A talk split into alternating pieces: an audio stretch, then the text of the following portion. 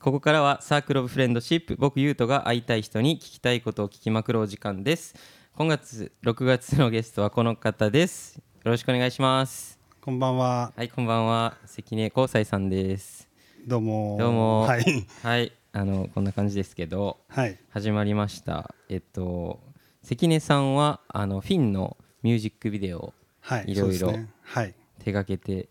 くれているという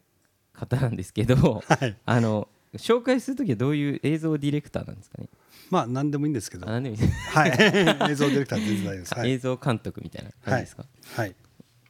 でやってます。はい。じゃあちょっと第1回目なんでちょっとイントロダクションってことで、はい紹介とかあまあ出会いとかをそうですね。含めて話していけたらいいなと思います。はい。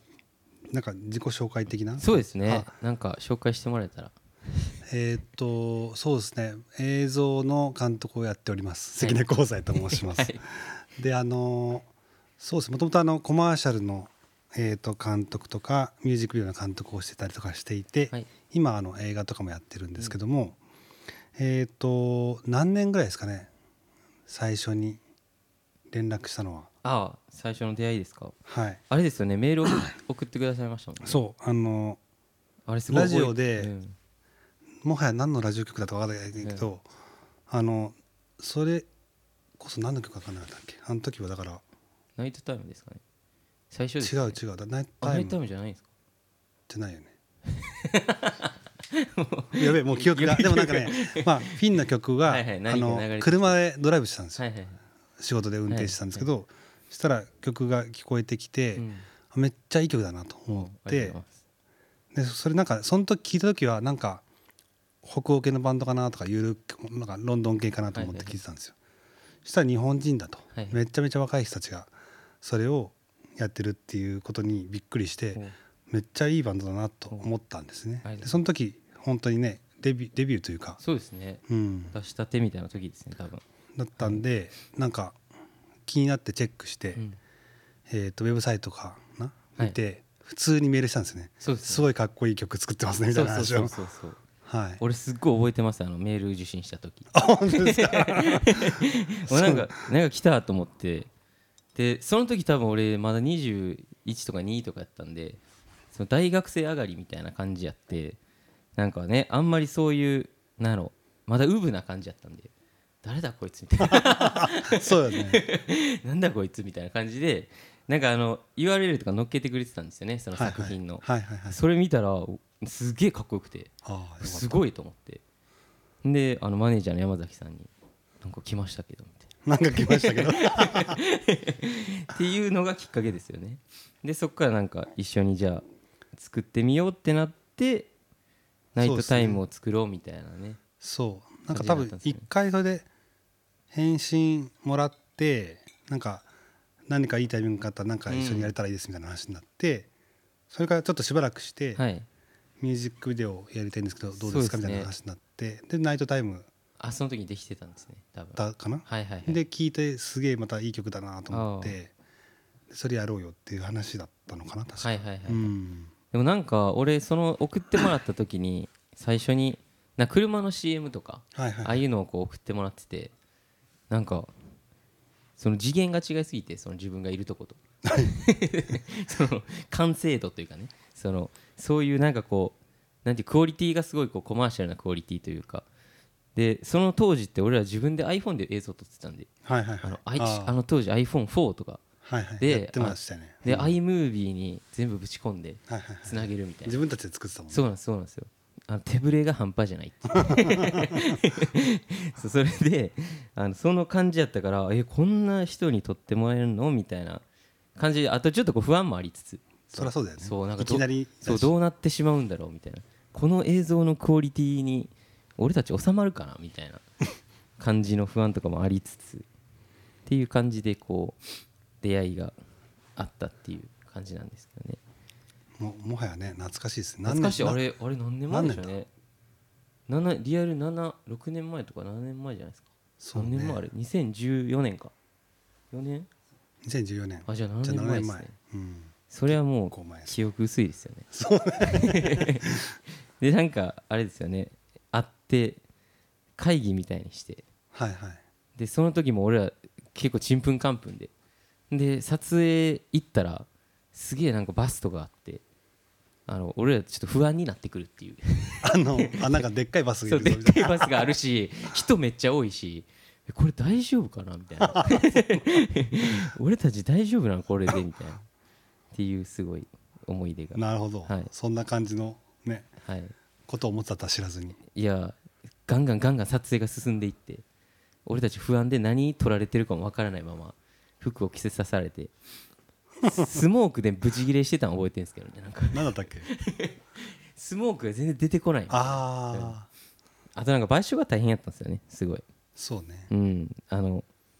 ガソリンスタンドみたいなそうそうそうそうそう、うん夜のなんかガソリンスタンドとか怒っちゃったりとかね、うん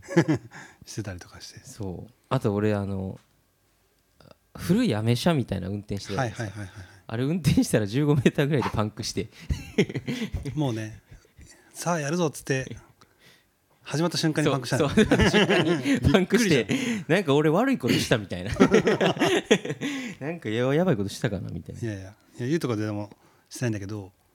結構テンパったっていうかそっから特殊なアメ車だったから、はいはいはいはパンクを直すのにあと4時間とか5時間かかいるっねて言われて、そうですよねうんみたいな それ撮影終わっちゃうよみたいいやな結構なんかみんなバタバタしてたのめっちゃ覚えてて、まあ、そういう出会いなんですけどそっからね何何回ぐらい123 4回ぐらい4回ぐらいかな、ね、はい撮りましたよねそういうこととかもちょっといろんな裏話的なとこはいも話していけたらいいなと思うんですけど、はい会った時会った時第一印象でも俺すごい声の小さい方だなと思いましたけどね 僕声ちっちゃいんですよですね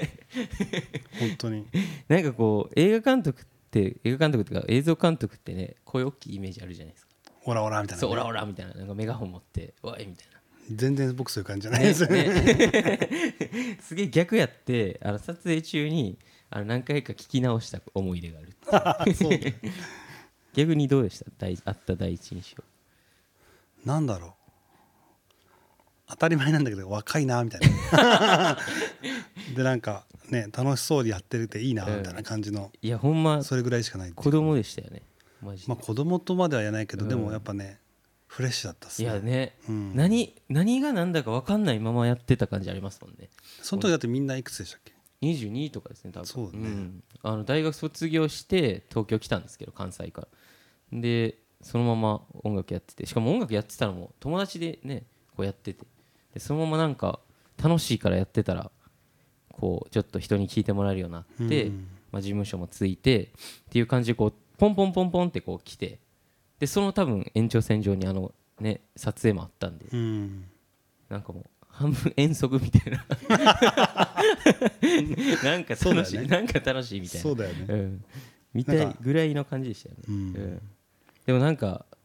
結構あの辺ぐらいからこう変わりましたけどねなんかこうあなんかこうまあ関根さんなんかこうプロ中のプロじゃないですかいやいやそういう人とこう一緒に仕事したらあなんかこんぐらいのなんていうの熱量でやってんねんなみたいなこうなんかやっぱり若い時ってこう楽しいが勝つじゃないですかう絶対、んだからその楽しいだけの情熱でやれてたけどこうだんだんこうプロの人と会っていくとね楽しいだけじゃないじゃないですかやっぱりそのこうもっとこうハイレベルな情熱をこう見ることによってこうああ自分ももっとこうなんやろプロダクションこうやってしたいなとかこういうふうな音作りたいなみたいなのはすごい感じてましたねなんかみんなプロやあなーなんかそのプロやなって思ったっていうかみんなね何回も同じこと言って るそうねそうだ第一印象プロ プロやなっていう声がちっちゃいプロやったってそうそうそうそう声もう今でもちっちゃいんでちっすちゃけいですかどなんかそうですねでもなんか複雑な気持ちもあるというか、うんみんなのこの若くて自由でいいなみたいな、うんそういうムードを壊したくはないなと思ってあたあんでなるあほどくまでもねフィンはフィンとして、はいはいはいこうみんながやっているってはいいはいうはことが大事だなといな思るってほたどんなでるほどねあでもそれがもしかしたら良かったのかもしれないですうんねこうなんかあの時の感じがギュッて詰まってるじゃないですかあの感じってそうう、ん、なんか結構ありがちなのがこう本当にピュアな感じでやってたのに急にこうね大人のロジックにはまっちゃってうんうんうん面白くなくなっちゃうみたいなのが結構なんか音楽業界多いと思うんですけどうんなんかそこを多分関根さんはこうそういう風に見てくれてたからこそこうねそういう映像にこう仕上がったのかなって今思ったっていそうですねん結構現場で考えてたしねあそうですよね、うんなんか結構いろいろフリーてスてタんやイルわんやしてましたよねそうそうそうんまあ、いろんな予想外のことがいろいろ起きたっていうのがあったんですけど、まあ、それによってよしここから考えようみたいな感じになったりとかしてて、だって俺たちドラムキット忘れたん ですもんちょっとねそれはあの山崎さん言うことあるでしょうねいや本当はねドラムキット持ってきてドラム叩くっていうシーンとかもあドラムな忘れたみたいなとんでもないですよね今から考えたらないからね、うんないからあのとりあえずじゃあもう車の上でそうえでもなんかあれが逆にあれ良かったんですよね良かったんうん、なんかこうバンドがこうバンドセットを持ってミュージックビデオで弾いてるってねもうなんぼでもあるじゃないですかそうだうね、ん、なんかそれがなんかすげえ良かったなって今になってはすごい思いますよねもうなんかね物がないからじゃあ現場のものを使おうってなって、うんもはやなんかファンタジーになっちゃったっていうかそうですよねうん車の上でねスネだけ叩いてるとか、なんかそこら辺にあったなんか排水ホースみたいなねのをマイク代わりにあれし俺て、散々言われましたよ何してんのみたいいなやね、俺海外であれ散々言われたんですよ何言われ たうのんあのなんか掃除掃除機で歌ってる 掃除機で歌ってる人やみたいな なんか俺俺でもあれ実はあれ指示された時にすっげえ不安やったんですよ、そうね大丈夫かなと思ってこれで絵になるのかなみたいなこれ これ大丈夫なのかなと思ったら意外となってたそうねうんなんかあのなんかちょっとね確かにファンタジーというかちょっと現実感ない感じがね面白かったっていうかああいうのないっすもんねだってねあんま見たことなかったし自分でも、うんじゃあちょっとイントロダクションはこの辺にしてちょっと次回からもうちょっといろいろ話していきたいなと思うので、次週からもよろしくお願いしますお願いします。はい